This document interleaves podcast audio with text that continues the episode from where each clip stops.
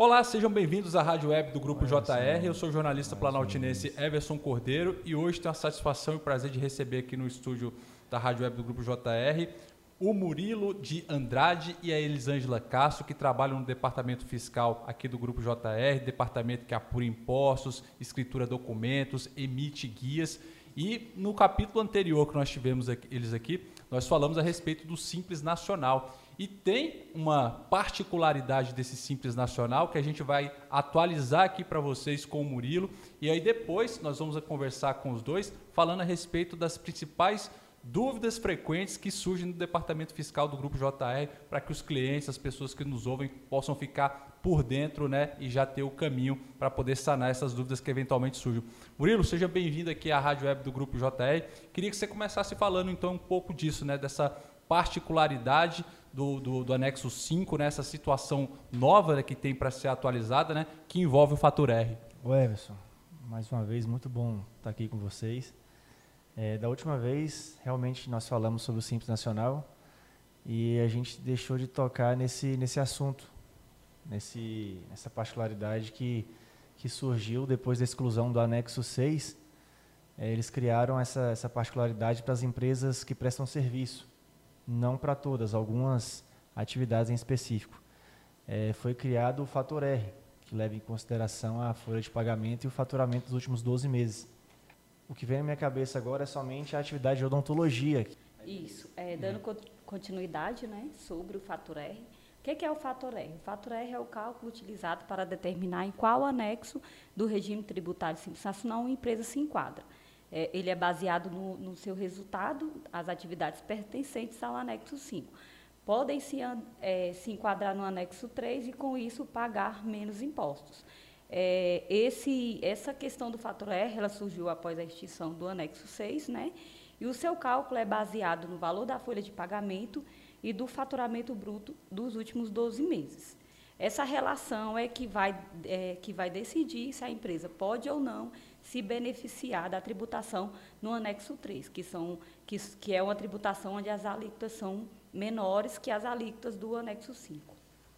Tá aí, particularidades a respeito do Simples Nacional, né? principalmente para empresas de serviço, atualizado, esclarecido aí pelo Murilo e também pela Elisângela. Vamos falar agora então, Murilo e Elisângela, a respeito né, das dúvidas frequentes que surgem no departamento fiscal do Grupo JR, que é o departamento que vocês trabalham, né? Qual que é uma dúvida frequente, Murilo, que você pode falar e pode contribuir, né, para que as pessoas que estão nos escutando, né, já saibam como às vezes sanar essa dúvida? Tem uma dúvida que, na verdade, acaba sendo uma solicitação que nós atendemos é, quase que semanalmente. É, quando o cliente ele tem um pouco da noção dos regimes de tributação que nós temos hoje, que é o real, o presumido e o simples nacional, e ele percebe que o imposto dele está aumentando. Muitas vezes quem solicita esse, esse estudo é o cliente que tem a sua empresa no simples nacional ele começa a observar que o imposto dele está crescendo. E aí é onde é a dúvida, o questionamento dele, se não vale a pena ele trocar do, do seu regime de tributação. É onde a gente faz, nós fazemos um estudo para ver se realmente vale a pena ele migrar do simples nacional para o lucro real ou então para o lucro presumido. Vocês esclarecem as dúvidas, né, se cabe possibilidade de mudança ou não, né?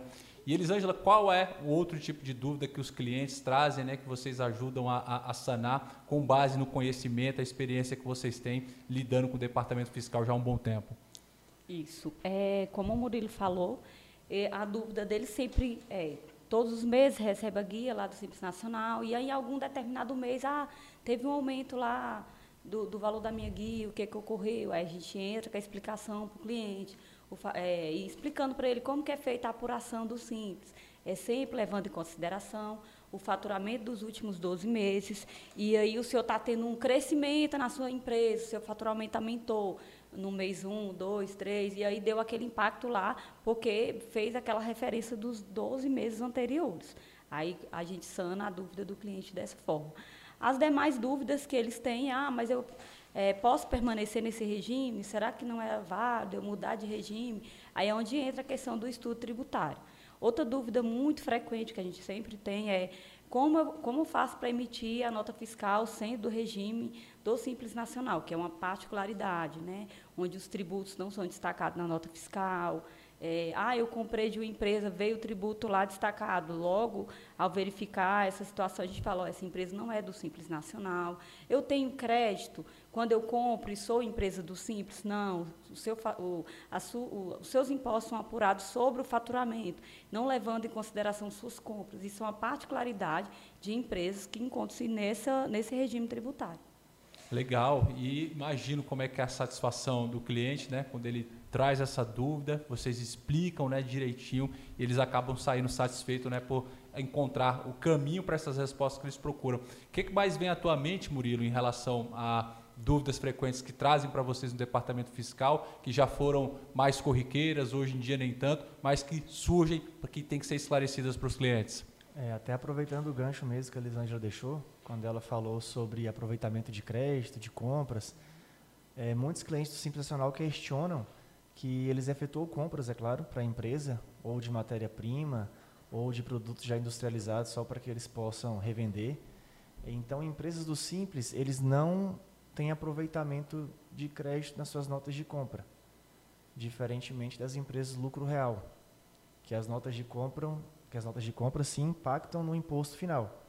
E como eles já falou anteriormente, o Simples Nacional, o imposto é, dessas empresas são gerados basicamente sobre o seu faturamento bruto, assim não importando as notas de entrada, as de compra. A gente falou no outro encontro que existem faixas, né, que iniciam lá 4%, alíquota comércio, 4,5%, né, enfim. O faturamento inicial dos últimos 12 meses, para ficar lá naquela primeira alíquota, naquela primeira faixa, que a gente chama de faixa, é 180 mil. Passou daquele faturamento é, dos últimos 12 meses, passou de 180 mil, ele já cai para a segunda faixa. A segunda faixa já é uma alíquota um pouco maior. Então, isso também impacta no imposto, né? E são muito, é, é, é, muitas dúvidas que os clientes realmente têm com relação a isso. E a gente tem que estar tá verificando lá detalhadamente o, o, o, como que foi o crescimento lá das vendas ou da prestação de serviço para estar tá explicando isso para ele, esclarecendo e ele compreendendo por que, que o faturamento dele cresceu e por que, que o imposto deu impacto no imposto. Dúvidas frequentes que são trazidas, dúvidas frequentes que são esclarecidas pelo Murilo de Andrade e também pela Elisângela Castro, aqui trabalham no departamento fiscal da Red Web do Grupo JR. E aqui é desse jeito, chegou a dúvida, a gente traz para que eles com conhecimento deles possam sanar essas dúvidas para vocês. Murilo, quero agradecer demais aqui a tua participação aqui na Rádio Web do Grupo JR, Elisângela, em breve nós nos encontraremos em outro podcast da Rádio Web do Grupo JR, esclarecendo dúvidas e trazendo informações, atualizações a respeito do departamento fiscal do, do Grupo JR. Obrigado, Elisângela. Obrigado, Murilo.